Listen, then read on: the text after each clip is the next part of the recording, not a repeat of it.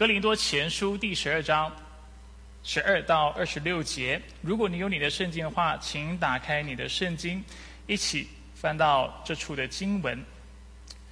格林多前书十二章十二节，就如身体是一个，却有许多肢体；身体的肢体虽多，仍是一个身体。基督也是这样。我们无论是犹太人，是希腊人，是为奴的，是自主的，都从一位圣灵受洗，成了一个身体，并且共享这位圣灵。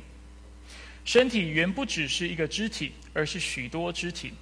假如脚说我不是手，所以不属于身体，它不能因此就不属于身体。假如耳朵说我不是眼睛，所以不属于身体，它也不能因此就不属于身体。假如全身是眼睛，听觉在哪里呢？假如全身是耳朵，嗅觉在哪里呢？但现在上帝随自己的意思，把肢体一一安置在身体上了。假如全都是一个肢体，身体在哪里呢？但现在肢体虽多，身体还是一个。眼睛不能对手说“我用不着你”，头也不能对脚说“我用不着你”。不但如此，身上的肢体，人以为软弱的，更是不可缺少的。身上的肢体，我们认为不体面的，越发给它加上体面；我们不雅观的，越发装饰的雅观。我们雅观的肢体，自然用不着装饰，但上帝配搭这身子，把加倍的体面给那有缺欠的肢体，免得身体不协调，总要肢体彼此照顾。假如一个肢体受苦，所有的肢体就一同受苦；假如一个肢体得光荣，所有的肢体就一同快乐。愿上帝祝福他自己的话。我们先低头来做个祷告。亲爱的天父上帝，我们感谢您，让我们一早能够透过啊 Facebook、透过 Zoom，我们来敬拜赞美你。主知道，当我们以那心灵和诚实来敬拜你的时候。主，我们就能够讨你的喜悦。所以，亲爱的阿巴父，我们来到你的面前，主愿在今天的信息当中，主你来对我们说话，让我们能够明白你对教会的心意，让我们能够看重教会的合一，也让我们能够在你里面得着这样的力量，使我们能够成为一个合乎你心意的肢体，与其他的肢体，与其他的弟兄姐妹一起来建造你的教会。愿你在今天的信息当中能够得着你应得的荣耀，也愿弟兄姐妹透过今天的信息，以及在荧幕前面尚未认识你的朋友们，能够因为你的话语，因为你圣灵的工作，主我们的心灵得到饱足，我们能够真认识你，而且我们能够在今生更多的来荣耀你。愿你就保守现在的这段时间，我们感谢你。以上祷告是奉靠主耶稣基督的圣名求，阿门。在我们现在的社会当中呢，有一个概念或有一个词汇是我们时常使用的，就是所谓的身份认同。那什么是身份认同呢？其实它是源自于一个社会心理学的专业的概念。那简单来说，身份认同就是你觉得你自己是谁。虽然我们现在人在美国，而且我相信也不少弟兄姐妹其实是由美国的公民、美国的护照的，但是如果我问你，你觉得你是谁？你很可能还是会告诉我，你觉得你是中国人，或者是你可能会说你是台湾人，你是香港人，这就是身份认同。那除了借着国籍，借着我们自己的文化背景，我们能够来分辨，或者是来呃，就是向别人分享我们身份上的认同之外，很多时候我们也会透过我们政治的立场，我们有可能会透过我们种族的认同、阶级的认同等概念。来表达我们自己是谁。譬如说，我们会说我们是亚洲人，或者是我们也有可能会说我们是黄种人。啊，我记得我过去在台湾的时候，啊，在教育还没有那么普及的时候，有很多的长辈，他们也喜欢用自己是读过书的，或者是有文化的，甚至是知识分子这样的概念，来跟别人介绍他自己。那在现在的社会里呢，也有很多的人认为性别是一种选择，所以这就是性别上面的认同。所以有的人会说啊，他可能自己本身是一位男性，他会认为啊，但是我想要选择做一个女性，所以你要把我当成女性来看待。当然，同样的，也有女性是如此看待自己，希望别人把她当男性来看待。那性取向呢？很对很多人来说也是个选择，所以有的人会说我是个异性恋，我是个同性恋；有的人会甚至说我是双性恋，或者是现在有一个词叫做疑性恋，怀疑的疑。什么叫做一性恋呢？一性恋的意思就是其实我还不确定我的性取向是什么，我现在仍然是在思考、探索的一个阶段，这就是一性恋的意思。当然，我并不是在说我们基督徒同意这样的一个概念。但是这就是身份的认同。那这样的认知跟我们今天的经文之间有什么样的关系呢？关系是很大的。如果大家还记得，我们呃应该是几个月前的信息了。我们特别说到哥林多前书十一章，尤其讲到有关圣餐的教导。在说到圣餐的时候呢，我说当时哥林多教会的基督徒，当他们聚会的时候，有一个非常不健康的状况。什么状况呢？就是富有的弟兄姐妹，他们会是在被安排在所谓的躺卧餐厅一起来聚餐。大家可以看一下投影片，就在投影片的右边，你就可以看到躺卧餐厅这样的啊一个场景。那较为贫穷的弟兄姐妹呢，会被安排在哪里呢？他们则会被安排在所谓的天井前厅，就是中庭的地方来用餐。所以，因为社经地位的差异，因为财富状况的不同，当时的哥林多教会就有这种歧视的问题，就是有钱的人会聚在一起，社会地地位比较显著的人会聚在一起，贫穷的社会地位低弱的又被分成分门别类，由他们也会自己聚在一起。那我们可以想象，如果教会有这样状态的话，它其实之间是会有很多的斗争，会有很多的隔阂的，对不对？有钱的弟兄姐妹，身份显著的弟兄姐妹会看不起那较为贫穷、资源上面匮乏的这样的一个群体。同样的，比较贫穷的弟兄姐妹，可能也会因此觉得自己是卑劣的，甚至嫉妒教会当中有钱的弟兄姐妹，甚至去憎恶他们。那所以哥林多教会呢，他们之间的分裂是非常有名的。除了他们是在财富状况、社经地位上面有分裂的状况之外呢，我们也看到他们在信仰的事上也有这种分门别类的状态。啊，其中一个非常关键的经文就是在哥林多前书的第一章。如果大家有印象的话，在第一章呢，我们看到在哥林多教会有的基督徒他们会说我是属保罗的，有人会说我是属亚波罗的，有人说我是属啊基法的，也有人说我是属基督的。那尤其最后一个表述，最后一个身份认同的一个这样的认定是非常可怕的，因为就人就连这种政治正确或者是神学正确的概念，就是我们是属属基督的这样的一个概念，都被哥林多教会的基督徒拿来为自己的分门别类啊结党纷争来做辩护，啊，这是非常可怕的事情，也是非常邪恶的事情。那一章十一到十二节，我们稍微看一下经文是怎么说的。保罗说：“我的弟兄们，格莱士家里的人曾对我提起你们，说你们中间有纷争。我的意思是，你们个人说我是属保罗的，我是属亚波罗的，我是属基法的，我是属基督的。对此，保罗怎么回应？他感慨地说：基督是分裂的吗？保罗为你们钉了十字架吗？你们是奉保罗的名受了洗吗？”所以，基督是分裂的这样的一个概念，正好跟今天我们要说到基督是一个身体的概念是相反的。接着，他在三章四到七节继续说：“有人说我是属保罗的，有人说我是属亚波罗的，这样你们岂不是和世人一样吗？亚波罗算什么？保罗算什么？我们都是上帝的执事，借着我们，你们信了，这不过是照着主给个人的恩赐去做罢了。”我栽种了，亚波罗浇灌了，唯有上帝使它生长。可见栽种的算不了什么，浇灌的也算不了什么，唯有上帝能使它生长。这段经文啊，让我们看到当时哥林多教会的基督徒之所以会结党纷争的其中一个原因，可能就跟他们的恩赐不同是有关的。当然，这里我们不清楚的知道，没有很。具体的看到，就是保罗和亚波罗他们恩赐究竟有什么样的不同？但是经文的确向我们来描述，啊，保罗是做那栽种的工作，亚波罗呢，则是做做那浇灌的工作。所以有的人推测，可能保罗在传福音的事上是更为擅长的，是更为有恩赐的。那亚波罗呢，则是在教导的事上又更受更胜保罗一轴。所以有可能是因为这样的一个观察上的不同，或者观感上的不同，所以在哥林多教会的基督徒，他们就决定选边站。有的人就认为我是属保罗的，我认为传福音是比较重要的，啊，我认为这些福音的工作是啊更为宝贵的。有人就站在亚波罗的那边，认为啊没有教导是更重要的，因为大使命讲到我们要教导弟兄姐妹来遵守耶稣一切的吩咐。那也许就是因为这个缘故，教会就有了分裂的状态。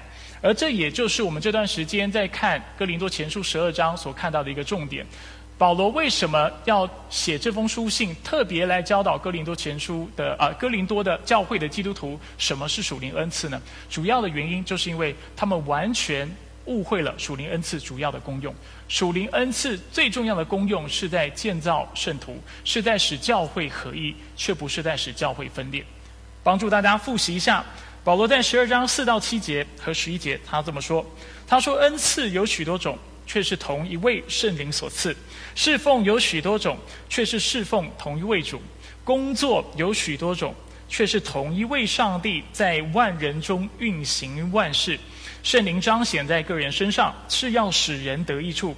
这一切都是由唯一的同一位圣灵所运行，随着自己的旨意分给个人的。”换句话来说，其实保罗在十二章前面做的这个属灵恩赐的教导也好，或者是第三章我们看到的，他讲到我是栽种的，亚波呃亚波罗是浇灌的，唯有上帝叫人生长。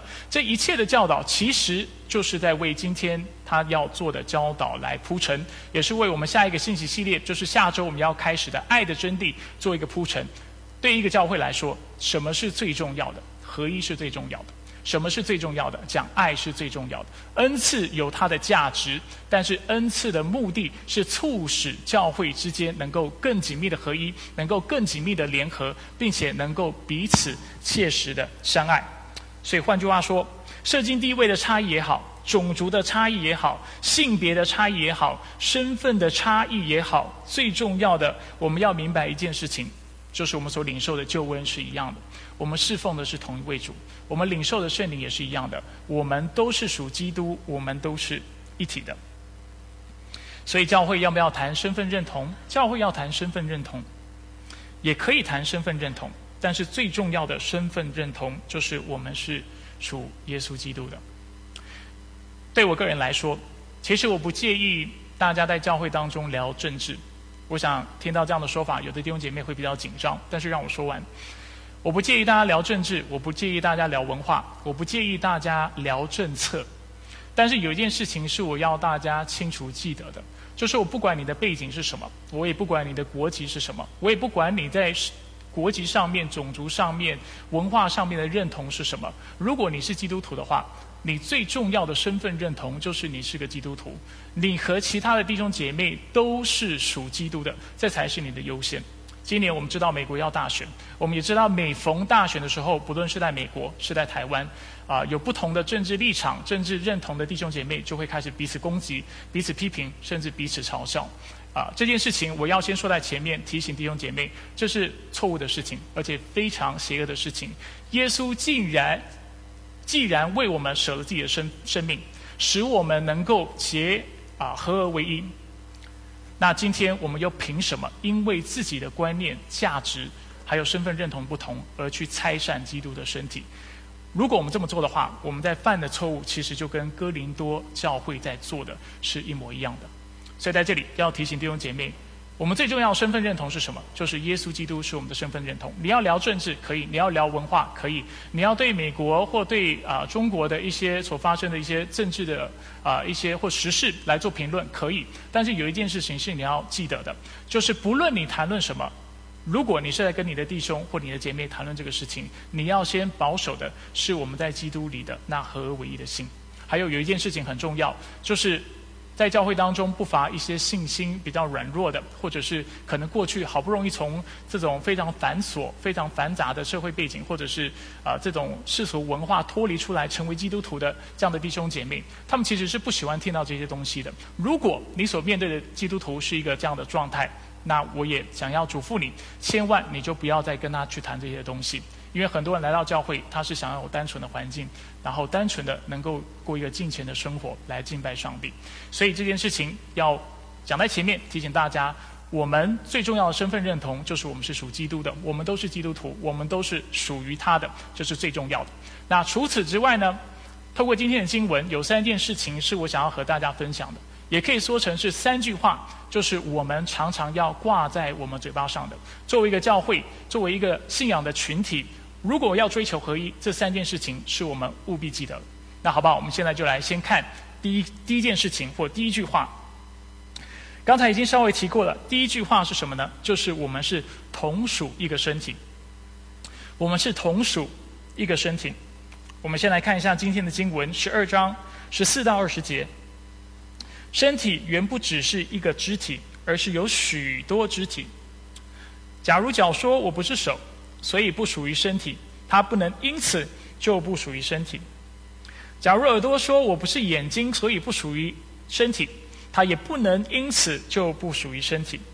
假如全身是眼睛，听觉在哪里呢？假如全身是耳朵，嗅觉在哪里呢？但现在，上帝随着自己的意思，把肢体一一安置在身体上了。假如全都是一个肢体，那身体在哪里呢？但现在肢体虽多，身体还是一个。所以很明显的，这段经文清楚的让我们看到，作为弟兄姐妹，我们都是同属基督的。除了同属基督之外呢，还有一个概念是非常重要的，就是我们也是同属一个身体。那同属一个身体，不代表什么呢？这个是这段经文首先为我们厘清的，不代表我们在背景上面、身份上面、恩赐上面就是单元的、单一的，或者是一致的。很多人对合一、对团结这样的概念有许多的误解，以为所谓的合一就是我们要去参加同样的聚会，我们要有同样的行动，做一样的事情，甚至说一样的话，穿一样的衣服，这叫做团结，这叫做合一。啊，我不是否认这些事情有它的价值，但是我需要提醒弟兄姐妹，我们的信仰的合一，还有啊教会的合一，并非建立在这些外在的事物上面。我再说一次，并非这些事情本身没有价值。有些时候，我们需要说一样的话，我们要穿一样的衣服，比如说在军队当中，在学校当中等等，它有它的价值。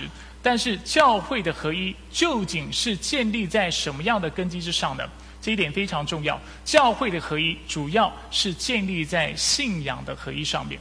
信仰的合一是什么？就是我们相信同样的真理，我们敬拜的是同一位天父，我们得着救赎是从同一位救主来的，我们领受的是同样的救恩。这才是我们合一最主要而且最基本的根据。所以，合一不是感觉，不是一种感觉，不是喊同样的口号，不是有同样的行动，不是参与同一个活动。但是却是有同样的信仰。我们来看一下以弗所书第四章十一到十三节怎么说的。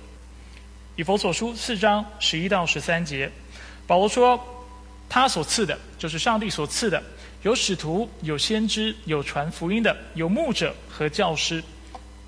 那有这些不同恩赐的人要干嘛呢？他说，目的是要装备圣徒，做侍奉的工作，建立基督的身体。所以我们很清楚看到。”装备圣徒，给他们同样的教导的意思；做侍奉的工作，侍奉同一位主的意思；建立建立基督的身体，就是建立教会。只等到我们众人在信仰上同归于一，认识上帝的儿子，这是我们最主要的目的，得以长大成人，达到基督完全长成的身量。所以合一的基础在哪里？合一的基础就在于我们在信仰上能够同同归于一。我们是接受同样的洗礼，我们是接受同样的圣灵，我们所侍奉的是同一位上帝，我们得着救赎也是从同一位救主来的，承认同一位主。所以我们回到一下今天的经文，所以同属一个身体不代表什么？同属一个身体不代表我们会有同样的国籍、同样的背景、同样的年龄、同样的性别、同样的肤色、同样的社经地位、同样的政治立场，或者是同样的属灵恩赐。犹如保罗很清楚在这里告诉我们的：如果大家都是手，大家都是眼睛，大家都是脚，我们都是同样的部位、同样的肢体的话，那请问身体在哪里？不过我们在这里要留意，保罗用身体做类比，并非是在强调身体的外形。他并非是在说，如果一个身体都是眼睛的话，它会长得很奇怪。其实，他真正在意的，如果我们去留意这段经文，他所在意的其实主要是功能。他说到，如果都是眼睛，那我们会缺少什么？会缺少听觉。他说，那听觉在哪里？如果都是耳朵，他所在意的是什么？那嗅觉在哪里？所以我们要非常小心。他主要讲的不是教会的外形、教会的外观，他主主啊主要强调的是我们所发挥的功能。教会只有在能够融合不同背景、不同性格、不同风格、不同恩赐的弟兄姐妹的情况下，它才能够发挥最大的效用。所以，同属一个身体是什么呢？它是预设了多元，暗示着教会身体的多元。教会能够壮大，能够发挥影响力，正是因为教会当中有许许多多不同的人的缘故。其实这也是，如果大家知道我们教会的意向，我们教会的意向有三个部分。第三个部分尤其讲到直堂。那为什么我在某种程度上是蛮相信直堂这样的一个宣教策略？不过最近有一些文章指出，直堂已经不是最好的宣教策略。那主要的源于缘故，跟现在我们都转成网络上的施工、网络上的直播，跟这之间是有很大的关系的，跟自媒体、新媒体之间也有很大的关系。那这个部分我也会继续的去探索。那也许以后我们看到有更好的福音策略，我们会做一点的调整。但是就目前来说，我的确认为直堂是最好的一个宣教传福音的策略。甚至有人说，这是天底下、太阳底下最好的一个福音策略。那为什么会这么说呢？原因很简单，就是因为在教会当中，每一个牧者都有他的性格，每一个牧者都有他的风格，都有他的恩赐，都有他着重的地方，都有他的特色，所以因此很自然的，他能够服侍到的群体就会不一样。我知道我自己的局限，我知道我是非常有限的人，我也知道我的讲道风格、讲教导的风格，还有我服侍的方式，不一定能够牧养到每一个人。所以我从心中渴望，渴望上帝在我们教会当中兴起更多的宣教士，兴起更多的愿意去开拓职堂的弟兄姐妹，因为我知道他们能够服侍到不一样的族群，服侍到我不能够服侍到的人。这也是为什么我们的教会非常喜欢为不同的教会祷告，甚至在宗派或者是神学的光谱上面与我们一同的教会。那原因很简单，就是因为这些教会只要他们是相信。啊，跟我们一样的核心真理的，我们的从心里面愿意祝福他们，看到上帝使用这些教会，因为他们必要服侍到那跟我们不同的族群，这是一个国度的观念，也就是今天我们看到的同一个身体所预设的一个立场，它所预设的就是多元的。如果我能够更直接的分享，我希望看到我们教会是一个什么样的教会的话，我会如此说，我会希望看到我们教会是一个多元的教会。不管是在财经地位上面、才干上面、恩赐上面、背景上面，甚至以后语言上面，谁说我们的讲道不能从中文翻译成英文，或甚至以后有英文翻译成中文？如果我们有足够的翻译的人才的话，我希望看到我们的教会有身体健全的，但是也有身体上面有障碍的；有智能正健全的，但是同上同时有学习障碍的。我认为这才能够更反反映上帝国度的施工。我愿意看到多元。我也愿意有更多不同背景的弟兄姐妹参与于我们的阵容，使我们目的是什么？使我们能够更多的来荣耀上帝，装备圣徒，建立他们，建造他们，使他们也能够一起参与建造教会的这样的施工当中，使我们所有的人都能够在信仰上同归于一，认识我们的救主耶稣基督，并且长大成人，满有耶稣基督的身量。所以这是第一句话。第一个概念是我们要具备的，就是我们是一个身体。第二，我们需要彼此，或者是讲的更肉麻一点，就是我需要你，或我们需要你。当然，我知道这对弟兄姐妹来说要起口非常难，所以我就把它改成我们需要彼此。在教会当中说我们需要彼此这个概念，并不是。有什么好羞愧或觉得丢脸的？因为这很清楚是今天经文的教导。我们来看一下今天的经文，十二章二十一节说：“眼睛不能对手说‘我用不着你’，头也不能对脚说‘我用不着你’。不但如此，身上的肢体人以为软弱的，更是不可缺少的。身上的肢体，我们认为不体面的，越发给它加上体面；我们不雅观的，越发装饰的雅观。我们雅观的肢体自然用不着装饰，但上帝配搭这身子，把加倍的体面给那有缺陷的肢体，免得身体不协调。总要肢体彼此相顾。很多时候，我们看待事情的角度和方法，啊，真的是非常单一的，啊，甚至我们可以说是非常主观的。我们在评价别人的的时候，也是这个样子。所以在教会当中，往往会出现一个什么样不健康的状态呢？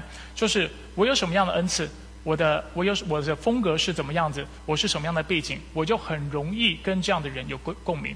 譬如说，我是一个台湾人，也许我就容易跟台湾人有共鸣。我对教导恩赐非常做呃看重，所以有可能我就会特别看重这样的弟兄姐妹。但是保罗特别在今天的经文当中提醒我们，我们不可以这个样子，眼睛不能看着手，看着那跟他恩赐不同的，或者是背景不同的，或者是啊。切入点不同的弟兄姐妹，然后跟他说：“我不需要你。”头同样也不能跟脚说：“我不需要你。”反而有一个观念是我们特别要留意的，就是我们需要彼此。越是不同，就像我刚才所传递分享的意向，越是不同，我们越需要彼此。当然，磨合的过程会很辛苦，因为我们太不同了。但是，我认为，当我们能够因为耶稣基督的缘故，因为他所赐的爱的缘故，继续走下去的话，我认为这就是教会最美、最强大的见证。世界上无法融合的群体，既然能够因为耶稣基督在教会当中被融合在一起，一起来荣耀上帝，一起来侍奉他，我认为这才是每一间教会都应该要有的远见，应该具备的意向。所以我们刚才已经说到了，我们有的优点、有的背景、有的文化、有的价值、才干，就会使得我们愿意跟我们相似。或者是能力相仿的弟兄姐妹接近，那给大家几个例子。很多时候看重理性的，他可能就会喜欢跟比较理性的弟兄姐妹在一起。但是这也反映出另外一个问题，就是他容易轻看那感性的，重视逻辑的就会轻看那天马行空的。但其实说真的，天马行空的弟兄姐妹在教会当中是很有价值的。我过去曾经呃带带领一个年轻人团队，我们当中就有有特别有一个童工是很容易天马行空的。用一句国内所说的话，就是非常不靠谱。他给的建议，他提的点子，都是不按着牌理出牌的。但是这样的童工，很多时候是很有帮助的，因为很多时候我们容易在框框里面，在啊就是框架里面，我们在做思考，而这样的人就能够帮助我们 think outside box，能够脱离这个框架去做不同的思考。重文科的会轻看理科的，重艺术的会轻看啊行政的工作。呃，身体健全的会看不起行动不方便的，那这都是不讨上帝喜悦。所以，什么才是讨讨上帝喜悦的呢？今天保罗在十二章十八节，我似乎忘了打出来。如果投影片能够帮我翻到前面的经文，就帮我翻到。那没有办法，也没有关系，我就把这节经文念出来。十二章十八节，保罗怎么说？他说：“但现在。”上帝随自己的意思把肢体一一安置在身体上了。我再念一次。但是现在，上帝随着自己的意思把肢体一一的安置在身体上了。你知道这句话的意思是什么吗？就是今天谁在这个教会当中，谁是有价值的，谁是重要的，是上帝说的算。你怎么看待这个事情？你怎么看待其他的弟兄姐妹？是没有价值的，唯有上帝的评断，他的评估是有价值的。还有一件事情，是上帝透过这个经文清楚告诉我们的，就是今天我把弟兄姐妹放在教会当中，不是让你挑三拣四的，你根本没有这个权利。因为弟兄姐妹之所以在教会当中接受了同样的福音，接受了同样的圣灵的喜，侍奉同样的主，这是上帝他自己的工作，而且上帝他自己的安排。所以今天在教会当中，我曾经跟我的同工，也是会跟我的神学生分享。今天也要跟弟兄姐妹分享，在教会当中，我们怎么看待其他的弟兄姐妹？有几个很重要的概念。第一，我们永远不能放弃我们周围的弟兄姐妹，不管他再不可爱。今天的经文并没有否认有的弟兄姐妹是比较不可爱的，或者在配搭上面是比较困难，有可能。但是我们没有权利去选择不要他，因为上帝这是上帝的选择，这是上帝的主权。上帝既然将这样的弟兄姐妹放在我们当中，我们只有两个反应，也只允许有两个选择。第一个就是我要尊重他，第二个就是我要服侍他。我再说一次，上帝将不同的肢体。将弟兄姐妹放在教会当中，不是让我们挑三拣四的，不是让我们去做批判思考的，不是让我们说啊，为什么他在我们的教会？我们没有这个权利，因为这是上帝按着他的智慧、良善、主权所决定的事情。我们能够做的就是顺服，凭着信心接受上帝的话语，并且透过两个事情来思考这个事情：就是上帝，既然你把这样的弟兄、把这样的姐妹放在教会当中，你就帮助我、教导我如何去珍惜他们。看重他们，因为你清楚的告诉我们，这在今天的经文一个都不能少。所以主主求你帮助我，让我来看重教会的弟兄姐妹。这是第一，第二，让我知道怎么样服侍他。这里很清楚讲到，这些不体面的弟兄姐妹是我们认为不体面的，这是二十三节说的，不代表他真的不体面。因为很明显的，保罗为什么会有这样的教导，就是让我们知道没有一个部位是能够少的，在上帝眼里都是很重要，都是很宝贵的。唯一会有这种价值上的差异，是因为出自于我们自己主观，还有我们单一的视角，所以我们会有这样的态度。我们会说它是不重要的，但是保罗说身上的肢体，我们认为不体面的，就越发给它加上体面；我们认为不雅观的，我们就越发要装饰它，让它变得雅观。所以在教会当中，我想要提醒弟兄姐妹，不要放弃你周围的弟兄姐妹。放弃不是你的选择，放弃是唯有上帝能够做的事情。但上帝也不会放弃人，通常都是人放弃上帝。除此之外，另外一个观察是我要大家留意到的，就是教会的弟兄姐妹应当彼此的互补。啊，在过去一段时间，我啊有讲另外一个信息系列，讲到生命共同体。特别讲到我们的教会，作为一个教会，我们是一个身体，身体就代表我们是一个有机体，是有生物性的，所以我们不是机器。机器跟啊有机体最大的差异在哪里？机器呢，就是当你一个零件坏掉的时候，你唯一修复这个机器的方法，是在去买一个一模一样的零件，然后把它放在机器里面去取代那个坏掉的零件，这叫做机器。但是教会不是这个样子的，教会重视分工。教会也重视多元，恩赐不同。但是今天如果有弟兄姐妹是软弱，或者是他今天是啊疲惫无法服侍，或者是他需要弟兄姐妹的服侍的时候，我们是能够去补上去的。不会因为我们的分工，因为我们的恩赐不同，我们的个性不同，我们的才干不同，我们的背景不同，使得我们无法去补足这样的状况。圣经清楚教导我们，我们可以补足，而且我们一定要去补足。所以保罗就用身体来描述这种有机体。互相弥补的一个状况，啊，我们也称为这叫做身体的代偿，啊，还偿的偿代偿机制，啊，我过去跟大家分享过，譬如说，今天如果你有两个肾脏，但是你因为车祸或因为什么样的事故少了一个肾脏，通常另外一个肾脏它的啊血管的直径其实会放大，肾脏会变大，然后啊继续来负担身体解毒跟排尿的功能，这就是身体。代偿的一个功用，另外一个很啊很长，我们会看到的功用，就是当我们受伤的时候，肌肉受伤或关节受伤，我们就会发现我们其他的肌肉群就会开始担起这个责任，让我们的身体能够继续的来作用。那同样的，教会也是这个样子。当弟兄姐妹软弱的时候，或者是教会的侍奉有缺口的时候，我们其中一个非常要重要应该要做的事情，就是我们应当来补足我们不足够的地方。当然。如果啊，我们可以继续的来延伸这个身体的比喻的话，我们也可以这么理解，就是就虽然我们可以补足，但是我们也要非常小心，不去过长时间的补足，因为代偿也是会有代价的。今天如果一个关节它永远都不好，肌肉永远都不好，那那为它代偿的肌肉群就会因为负荷过重，它自己也会受伤，它自己也会坏掉。在教会当中也是，有些时候看到缺口，看到有需要，我们可以去补足，但是如果那个服饰、那个侍奉等等是不适不适合那个弟兄或姐妹的话，长期下来可能会对他带来亏损，他也有可能会 burn out。当然，我们还是要非常留意这个身体的比喻，它只是一个比喻或者是一个属灵的理解，我们不能够完全就把我们对身体的了解就套用在教会上面。我想保罗的意思不是这个样子，保罗主要让我们留意到就是，既然我们是基督的身体，我们就应当彼此相顾，我们就应当彼此相呃照顾，然后互补彼此的欠缺。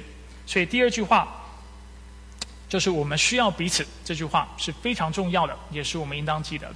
第三句话就是我们一同受苦，一同快乐。如果我们是一同呃我们是一个身体的话，这也代表一件事情，就是我们会是有福同享，有难同当。如果我们能够用中文的一句俗语的话。十二章二十六节说：“假如一个肢体受苦，所有的肢体就一同受苦；假如一个肢体得光荣，所有的肢体就会一同快乐。”啊，现在教会呢，因为受到个人主义的影响，我们其实常常观察到一个蛮不健康的现象，就是很多时候弟兄姐妹会觉得他的属灵生命、他的状态是他自己家里的事情。那所以你不要过问，我也不去分享，那这也不会影响到教会。但事实上，其实不是这个样子的。今天的经文很清楚，让我们看到一个肢体受苦，不论是在物质上、肉体上、心灵上、灵命上，只要他受苦，他就有可能去影响到整个群体，使全体一起受苦。同样的，一个人得荣耀，一个人得光荣，一个人得快乐，整个群体也会带来正面的影响。所以这样的一个认知对我们来说是非常重要的。这也让我们留意到一件事情，就是当我们在小组时间，或者是当我们在问候弟兄姐妹的时候，我们会特别留意弟兄姐妹所释放出来的讯息。如果弟兄姐妹所分享的、所释放出来的是他现在在痛苦当中，不论是因为工作，不论是因为身体的缘故，或者是他在心灵上面、属灵上面有征战的状况，那我们就要仔细的来聆听。为什么要留意聆听呢？因为他的受苦，迟早有一天会影响到整个教会，教会就会一同受苦。同样的，今天如果弟兄姐妹跟我们分享他在哪里有突破，他在哪里有得胜，他的生命生命在哪里有成长，我们也要跟他一起来庆贺，因为他的兴盛，也就是全教会的兴盛。所以我自己个人虽然。啊，时间很有限，但是我其实很喜欢做辅导的工作，我很愿意为大家挪开时间，然后听听大家要分享的事情。那为什么我愿意这么做呢？因为我心里面清楚的知道一件事情，就是如果今天上帝怜悯我们，愿意使用我来成为你的祝福的话，那我知道我祝福你，我就等于祝福了全教会，因为你的健康、你的兴盛、你在灵里的兴旺，就会带来教会的祝福。所以在这里啊。这个再次的邀请弟兄姐妹，如果你有什么样的需要，需要带导等等，你不要客气，让我知道。如果时间上需要安排，我我也会跟你分享。但是我愿意愿意陪你走这段路。当然，弟兄姐妹之间也应当要有这样的关系，因为我们周围的人的兴旺兴盛，也就是整个教会的福气。那我们本来呢是要在。我们的退休会四月的退休会分享这个信息的，这个信息就叫做细大无比，一个都不能少。呃，但是因为我们没有机会有退休会的缘故，所以我就决定要把它搬到啊，就是我们的平常的讲台当中，跟大家来分享。那我知道一个也不能少这样的一个概念，在实践上面是很难，甚至是不可能的。啊，那我也跟可以跟弟兄姐妹保证，的确在我们有生以来。我们不可能完全达到这样的一个理想，但是虽然达不到，这不代表这就不是上帝的要求，这不代表这不就这就不是上帝啊给我们的标准，还有对我们的期盼。我相信上帝的心意，保罗会如此教导，就是要清楚让我们看到，我们需要彼此，教会每一个肢体都是宝贵的，都是重要的，我们要彼此的服侍。那当我们每一个弟兄姐妹每一个肢体兴旺的时候，整个教会整个身体就要。得着益处，所以，亲爱的弟兄姐妹，这就是基督对教会的心意，也是我对焦点基督教会的期盼。感谢上帝，把这么多背景不同、风格不同、恩赐不同、需要也不同的弟兄姐妹聚在一起。那我相信上帝有他的美意，我们要彼此提醒，永远不放弃我们旁边的人。但是，我们总要做两件事情。如果你忘了我今天的信息，希望你至少记得这两点，就是。你要来尊重他，你要来看重他。另外一件事情就是你要来服侍他。这也就是保罗在今天信息当中特别要提醒我们的。所以愿上帝让我们在基督里都能够啊，能够切实的成为一个属灵的生命共同体。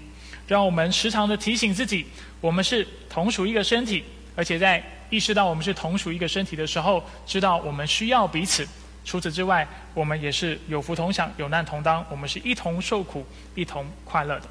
所以，愿上帝的灵大大激动我们，祝福我们的教会，使我们犹如保罗在以弗所书四章十二到十三节所说的，能够建立基督的身体，只等到我们众人在信仰上同归于一，认识上帝的儿子，得以长大成人，达到基督完全长成的身量。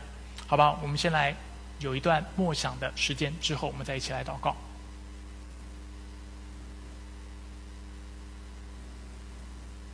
亲爱的弟兄姐妹，我们最后来做个结束的祷告，让我们一起来低头。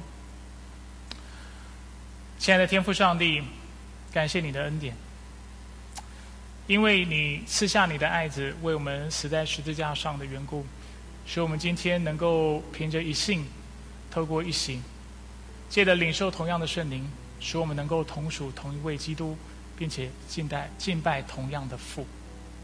主，这是何等大的恩典！我们是属基督的，而且我们是同属一个身体。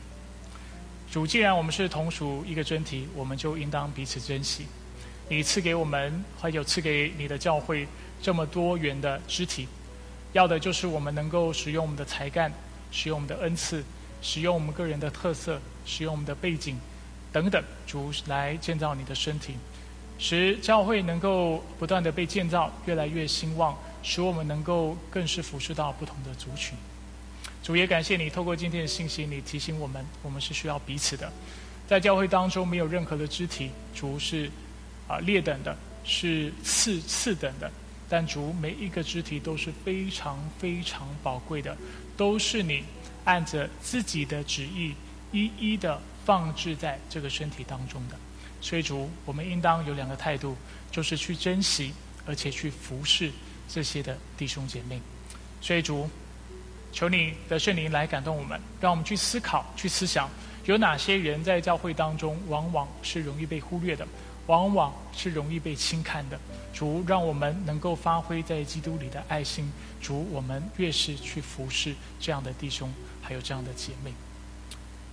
主，最后求你保守焦点基督教会。主，我愿你的圣灵大大的浇灌我们教会当中每一个弟兄姐妹，因为知道他们的兴盛就是教会的兴盛，他们邻里的兴旺就是教会的兴旺。愿每一个弟兄姐妹在你里面，主都得着你的祝福，他们所做的事情尽都顺利，并且他们有耶和华与他们同行，他们进他们出都有平安，都有喜乐。主，我清楚的知道，当他们兴旺的时候、兴盛的时候，主，我们的教会也要一同蒙福。愿你就将这样的大恩、这样的啊，将这样的祝福倾倒于焦点基督教会，祝福我们与我们同在，直到世界末了。我们感谢赞美你。以上祷告是奉靠主耶稣基督的圣名求，阿门。